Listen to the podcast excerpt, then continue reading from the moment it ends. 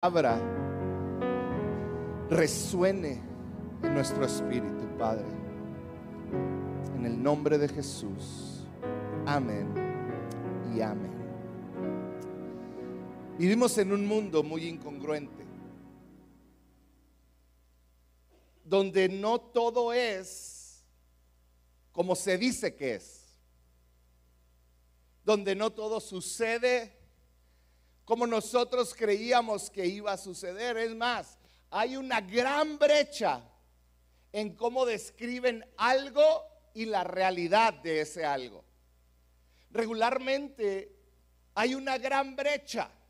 Lo vemos en la política, lo vemos en los deportes, íbamos a ser campeones mundiales y ya nos eliminaron. Hay una gran brecha, perdón si ya lastimé a alguien. Hay una gran brecha entre lo que se dice y lo que se cumple.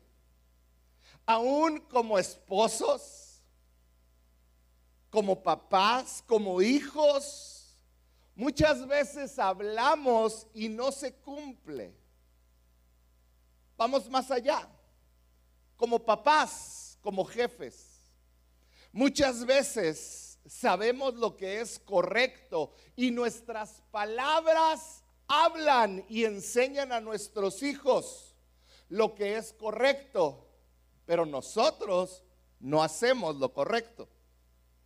Hay una gran incongruencia a veces entre nuestras palabras y nuestras acciones.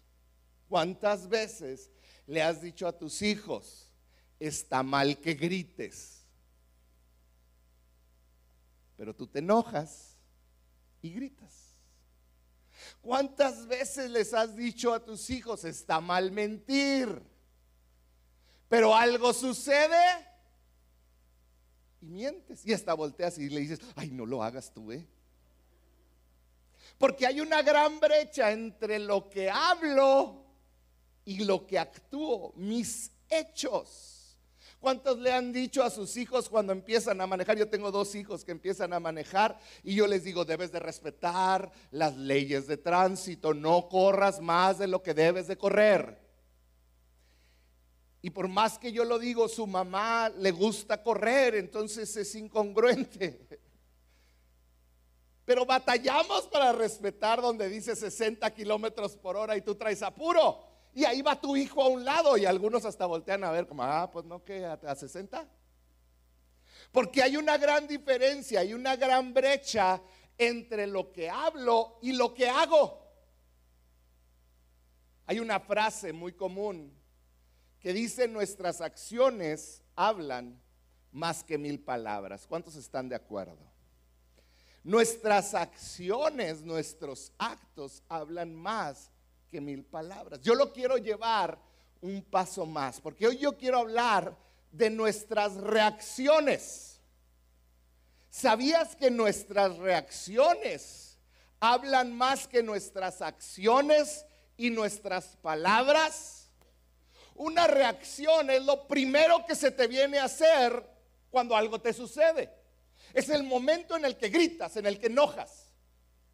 Cuando ya hacemos algo, cuando hay una acción subsecuente a una reacción, tú ya lo piensas, dices, me conviene, me tranquilizo. Las acciones ya a veces están un poquito más filtradas por lo que me conviene. Hoy yo te quiero hablar algo más poderoso que las palabras y que las acciones. Son las reacciones iniciales cuando haces algo. ¿Qué pasa cuando a algo que te sucede. Yo quiero hacerte una pregunta y yo quiero que durante los siguientes minutos el Espíritu Santo pueda recordarte y pueda hablarte al corazón acerca de cómo reaccionamos en nuestra vida diaria. Tengo una pregunta para ti.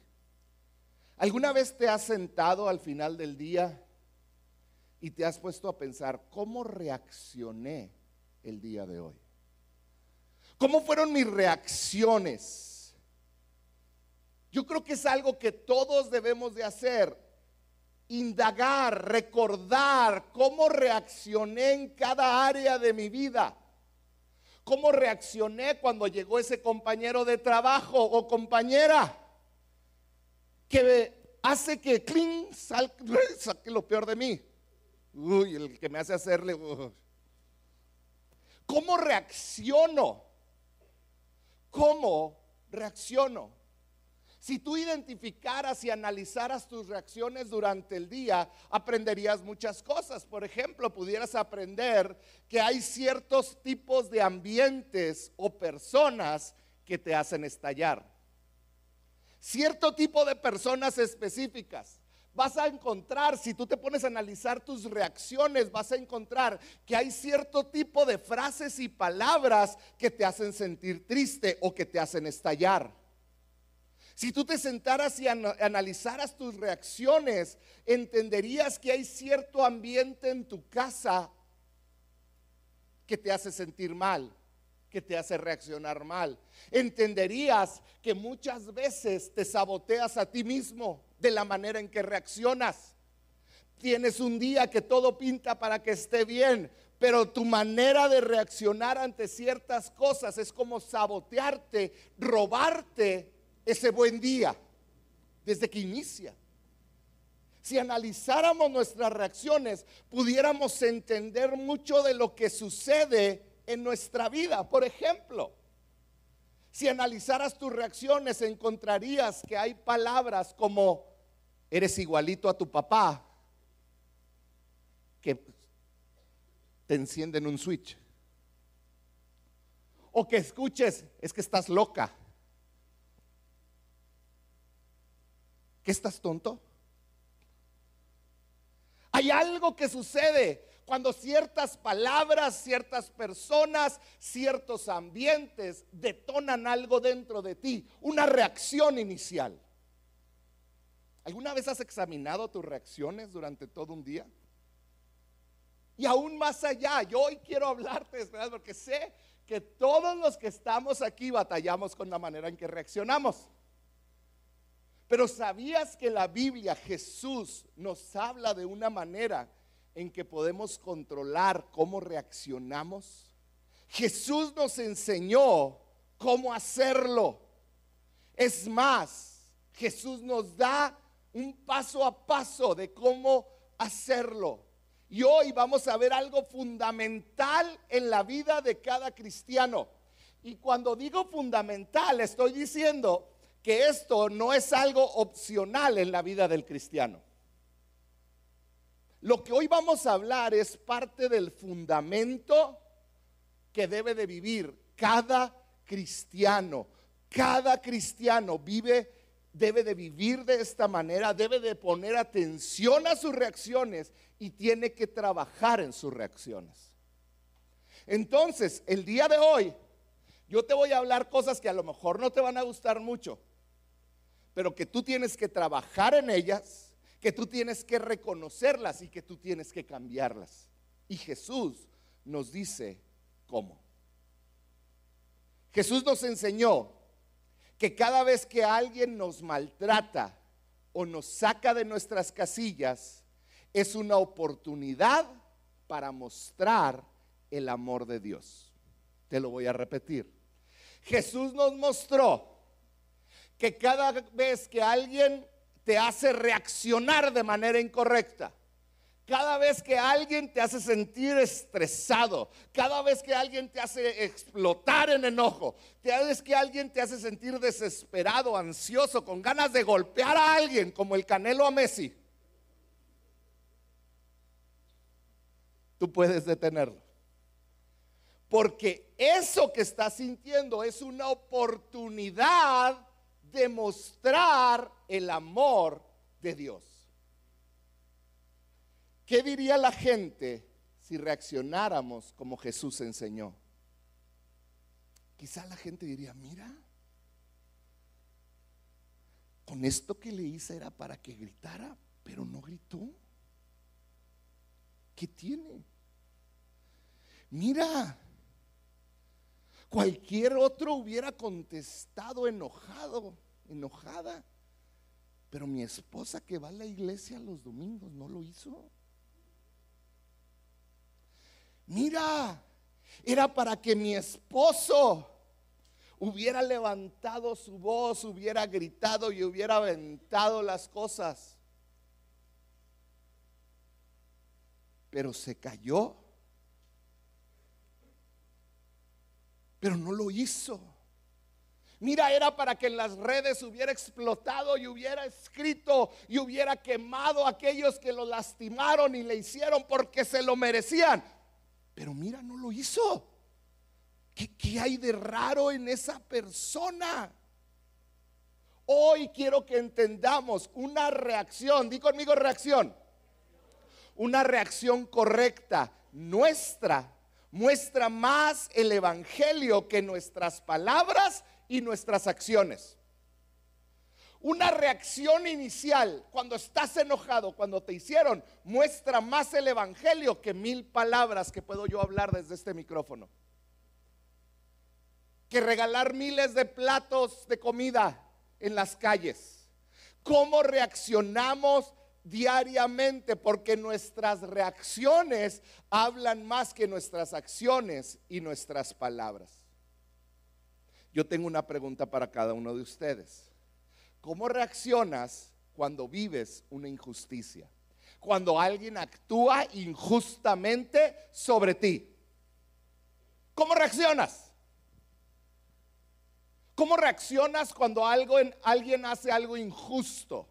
¿Cómo reaccionas cuando alguien no reconoce tus esfuerzos? ¿Cómo reaccionas cuando alguien no te da el crédito que mereces? ¿Cómo reaccionas cuando la gente te ignora? ¿Cómo reaccionamos? Hoy quiero que entendamos algo. Mi primer reacción es lo más nato que yo tengo, es lo que no está filtrado. Mi primera reacción, en otras palabras, expone lo que realmente hay dentro de mí. Mi primera reacción expone quién soy realmente. Vamos a ver en Mateo 5. Es parte de la predicación de Jesús en el Sermón del Monte. Si has estado aquí los últimos meses en la iglesia, Dios no me ha soltado del sermón del monte. Capítulo 5 y 6 de Mateo, volvemos y volvemos a él. Y Jesús está hablando a, los seguidores de Jesús cosas bien claves de la madurez de un cristiano. Y Jesús está diciendo, la diferencia entre un seguidor de Jesús y alguien que no lo conoce debe de ser evidente. Se debe de ver. Y nos enseña algo bien importante Jesús. Y nos dice, cada vez que alguien te maltrate, cada vez que alguien te trate más, es una oportunidad de mostrar el amor del Padre. Entonces, cada vez que vivimos algo difícil en nuestra vida, es una oportunidad. Cada vez que alguien te lastima, es una oportunidad. Cada vez que alguien te insulta, es una oportunidad. Es una oportunidad de mostrar a Jesús. Jesús lo enseñó. Vamos a Mateo 5 y vamos a leer el versículo 38. ¿Estás ahí? Dice, ustedes han oído, ¿qué les está diciendo Jesús? Jesús les está diciendo, esto es algo común. Y fíjate, era común desde entonces. Ustedes han oído que se ha dicho en todo el mundo, esto no es de cristianos o no cristianos, ojo por ojo. O sea que me la haces. Toda acción tiene una. Eso es lo que está, desde la época de Jesús se enseña, es lo mismo que hoy vivimos, ¿no es cierto? Vemos que si alguien te choca, hay videos donde si alguien lo choca y van y lo choca y están, los dos se destrozan el carro y diokis, ¿verdad? Ojo por ojo, diente por diente. Me haces algo, me desquito. Y Jesús está diciéndoles, así es lo que han oído, es lo que han vivido, es lo que han visto, es lo que han experimentado, es lo que han hecho. Sigue diciendo, pero yo les digo, dice Jesús, yo les voy a cambiar todo. Dice, no resistan al que les haga mal. Jesús no está hablando de resistir de una, más bien, la palabra resistir es alejar. La palabra resistir en el griego original es alejar, no permitir que se te acerque. Otra traducción es vengarte, una manera de, estar, de, de tratar de saciar lo que te hicieron devolviendo mal. Y Jesús está diciendo, si lo leemos en el griego, eh, como está escrito, eh, Jesús está diciendo, no quiero que se desquiten con el que les hizo mal. No quiero que tu, ira, tu rencor se desquite con alguien que te lastimó. No quiero que le pagues de la misma manera. No quiero que seas malo como él o ella fueron malos contigo. No quiero que los trates como ellos te trataron a ti. Y ya desde ahí los que están escuchando empezaron, ay Jesús, estos temas como que no me gustan, así como ustedes, pues ¿para qué vine? Pero sabes, estos son los temas que te van a hacer vivir una vida cristiana plena, porque vas a disfrutar de Dios de una manera distinta. Jesús lo lleva más allá y dice, si alguien te da una bofetada en la mejilla derecha, vuelve la otra también. Ven, Raciel. Esta es la parte que más disfruto, perdónenme. Dice, si alguien, ¿cuál es tu mejilla derecha? Pon tu mano en tu mejilla derecha. Si sabes las manos. Hoy se casó con Karime. Por el civil, felicidades. Por el civil, nada más. Por eso está aquí. Pon tu mano en la mejilla derecha. La mayoría de la gente es, es derecha, ¿cierto o falso? Cuando alguien se enoja, no le tira con la mano que no es diestra. Uno le tira, yo le debería de pegar en la mejilla izquierda, porque Jesús se, se tomó el tiempo para decir, si alguien te pega, te da una bofetada en la mejilla derecha. O sea, ya le habían dado uno y luego el otro. No, todos los que estaban ahí conocían lo que Jesús estaba hablando. Cuando tú querías humillar a, a, alguien y tú lo has visto en las películas de antaño, cuando tú querías retar a alguien y humillarlo, no le daban una cachetada así, un golpe, sino lo que hacían, él le daban un golpe de revés. ¿Han visto las películas? Que era como un insulto, no la, por eso no quiero que la quites porque luego te voy a pegar. Pero era, era hacerle así. Era, ahora sí, bájala. Gracias, Raz. ¿Sí me entiendes? Era decir, si alguien te humilla, si alguien te deshonra, te provoca, dándote un golpe en la mejilla, les está diciendo, vuelve la otra. No estaba diciendo, porque muchos así lo traducen. Es que si te pegan, pues tú nomás hazte bolita y hasta que te dejen de pelar, de pegar. No, eso no está diciendo Jesús. Jesús está diciendo, ¿se acuerdan que hablamos de hermenéutica las últimas semanas? Jesús está diciendo, debes de entender el contexto. Jesús les está diciendo, si alguien te deshonra, si alguien te provoca, para que tú reacciones, dice, tú debes de poner la otra mejilla y decirle, vuélveme a pegar. No me vas a provocar, es lo que estaba diciendo. Era un insulto, era una manera de obligar a que hubiera una pelea, el golpe con la palma de la mano, con la, el frente de la mano. Era una manera de decirle, te estoy provocando porque te estoy deshonrando en frente de la gente. Y Jesús les estaba diciendo, tú debes de actuar diferente. Si tú eres seguidor de Jesús, si alguien te ofende, si alguien te provoca, si alguien quiere sacarte de tus casillas, tú debes de actuar diferente. Y todos los que están escuchando están, así como Raciel ahorita, Jesús, si lo, lo traducimos a juarense, sería si alguien te provoca, pon la otra mejilla. Después Jesús comienza a hablar de lo legal y cuando alguien te demanda o tu demanda, bla, bla, bla, y sigue el 41. Y dice, si alguien te obliga a llevar la carga un kilómetro, llévasela dos.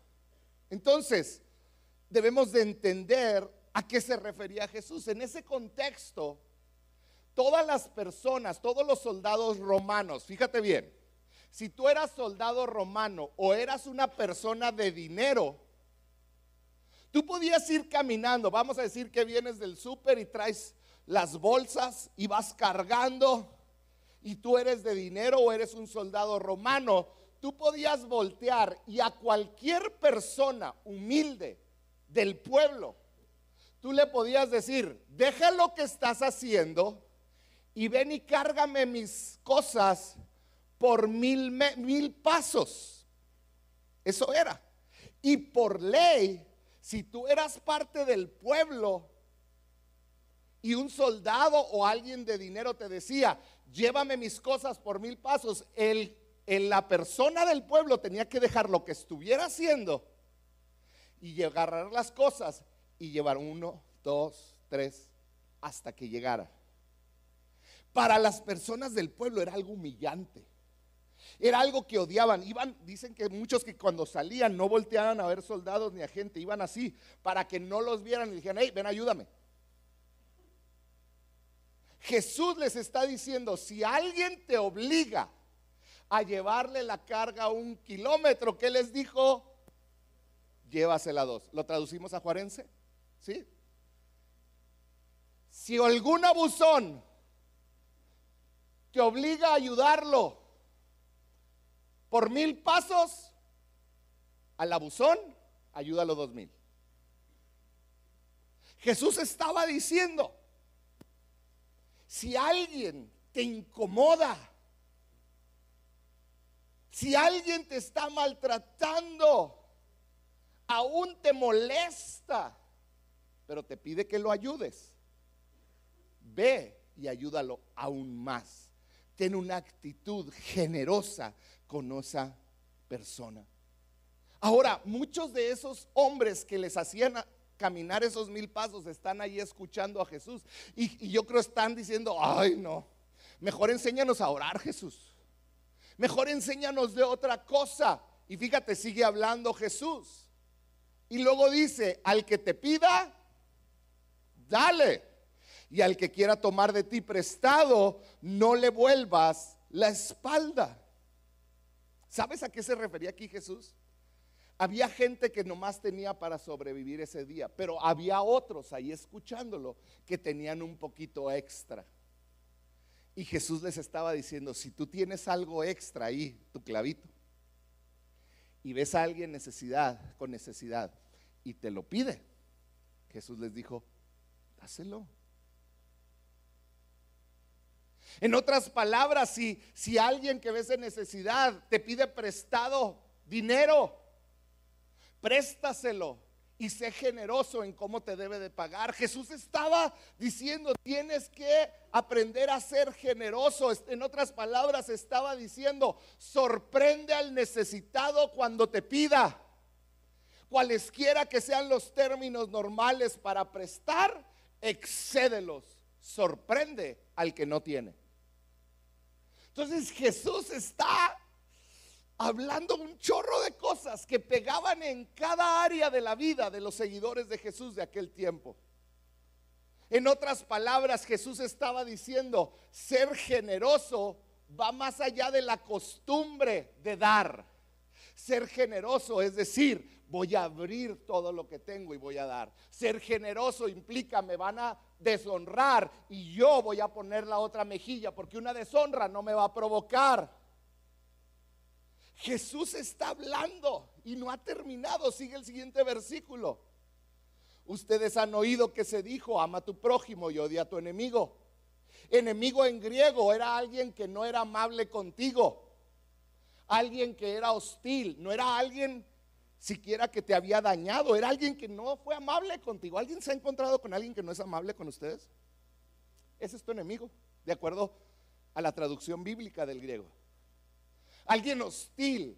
Entonces Jesús les está diciendo, si hay alguien hostil contigo, tú trátalo bien. Ámalo. Jesús les dijo, pero yo les digo, amen a sus enemigos y oren por quienes los persiguen.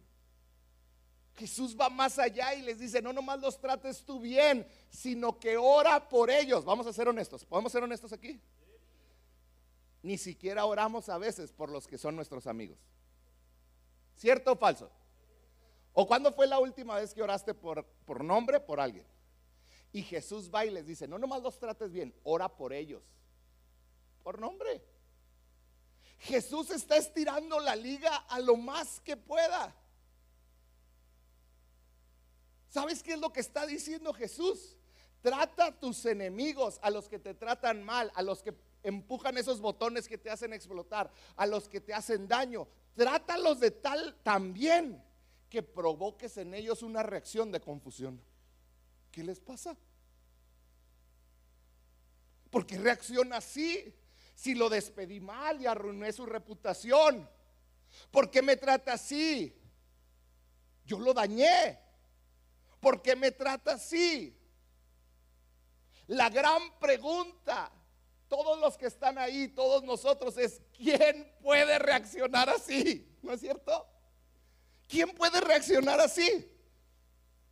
Exactamente. Solo los que siguen a Jesús.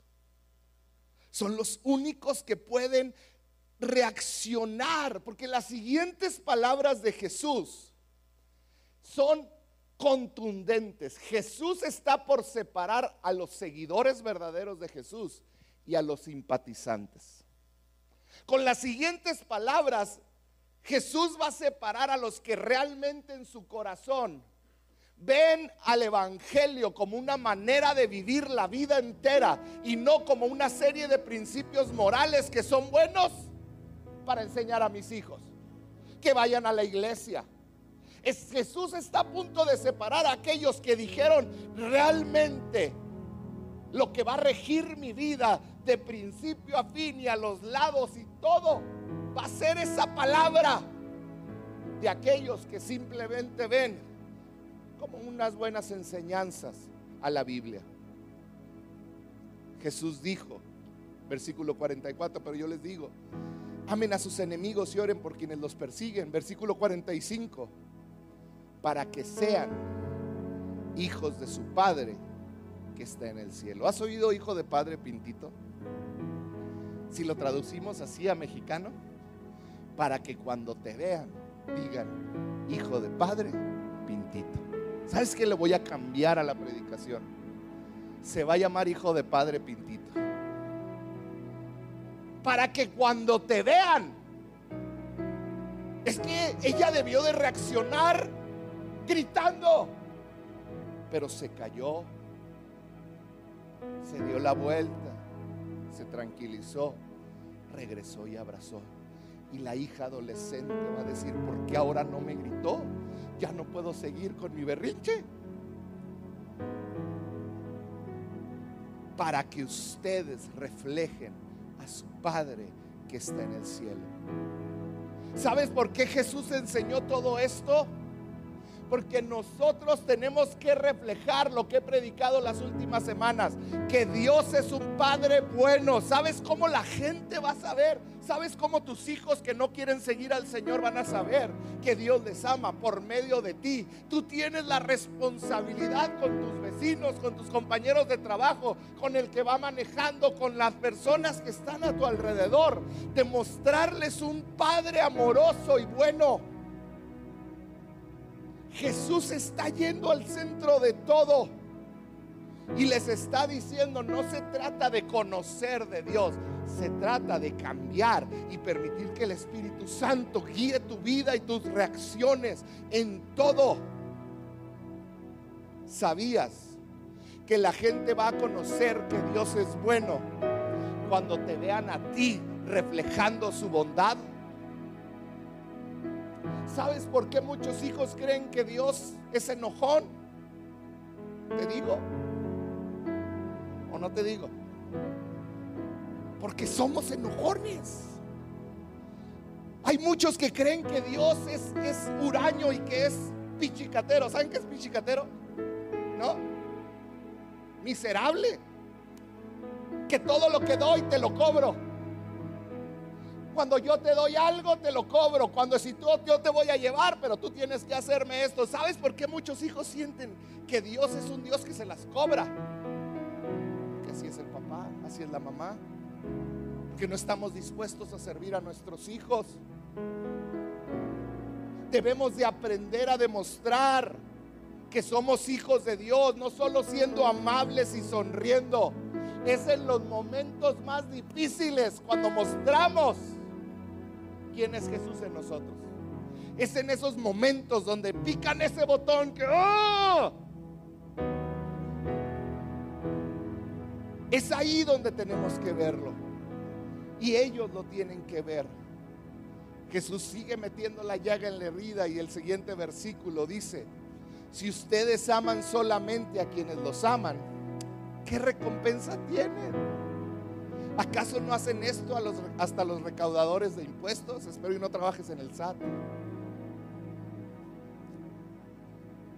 Jesús está diciendo, fíjate bien las palabras, ¿qué recompensa recibirán? Lo cual me deja decir algo, me, me abre los ojos a algo. Cuando tú actúas como Jesús te está diciendo, cuando tú reaccionas, hay una recompensa. Y dice Jesús, ¿qué recompensa recibirán los que aman al que los ama? Pues eso es sencillo.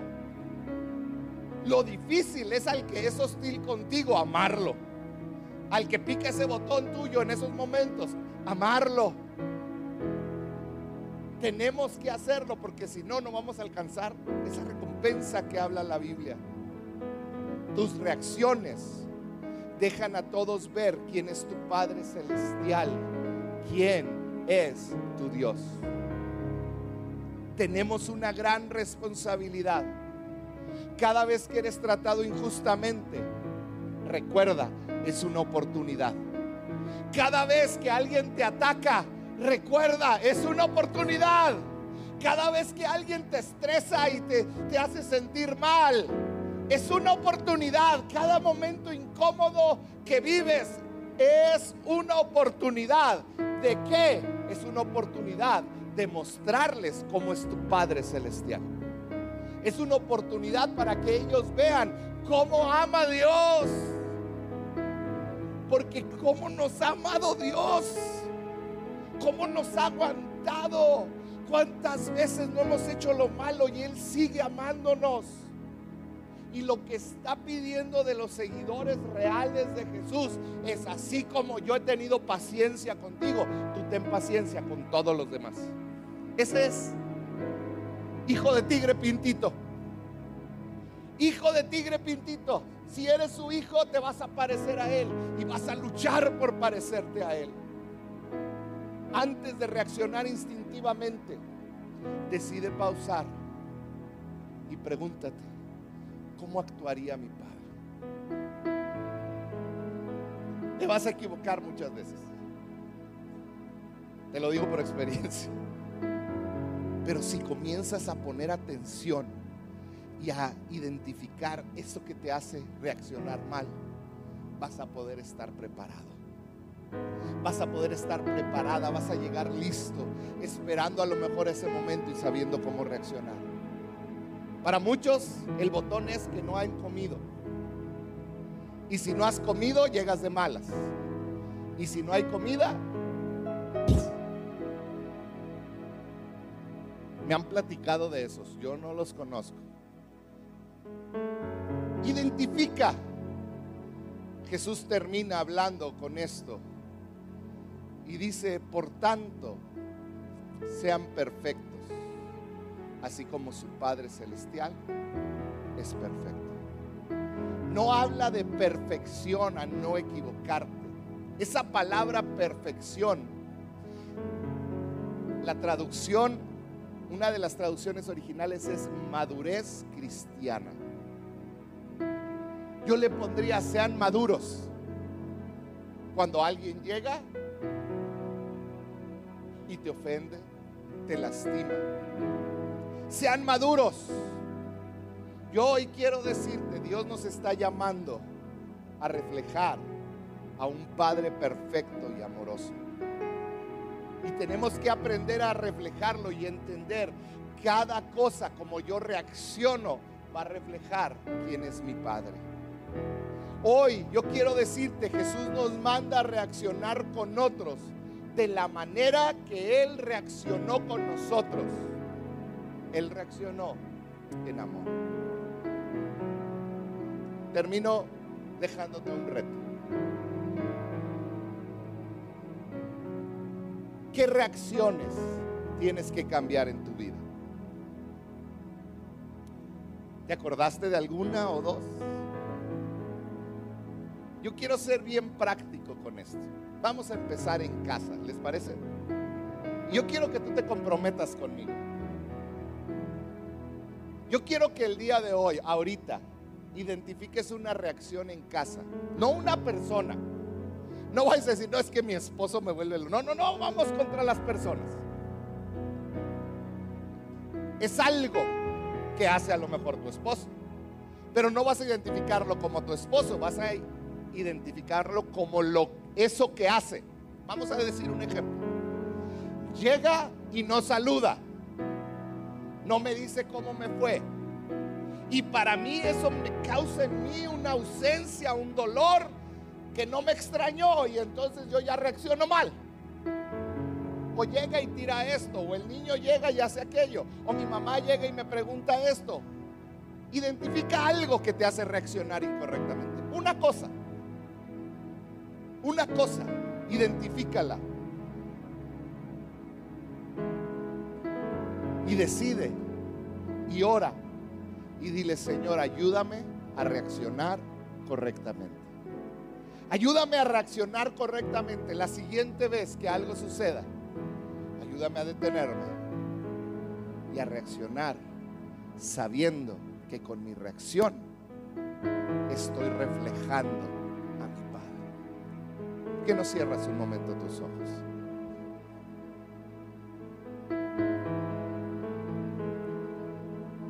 Ahí donde estás con tus ojos cerrados. Yo sé que todos ustedes, o la gran mayoría, ya saben qué es lo que tienen esa reacción incorrecta.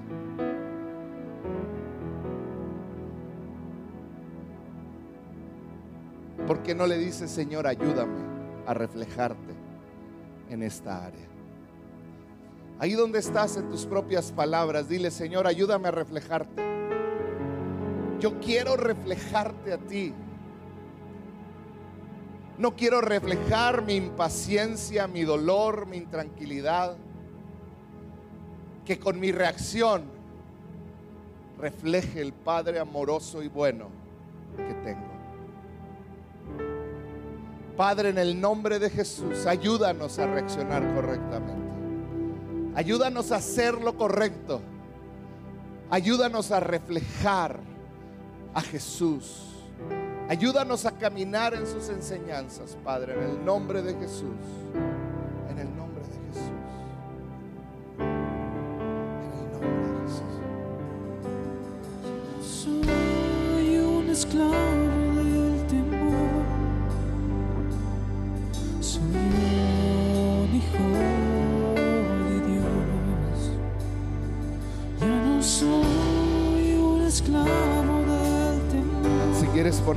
pie y cantar con nosotros. Soy un hijo de Dios. Ya no soy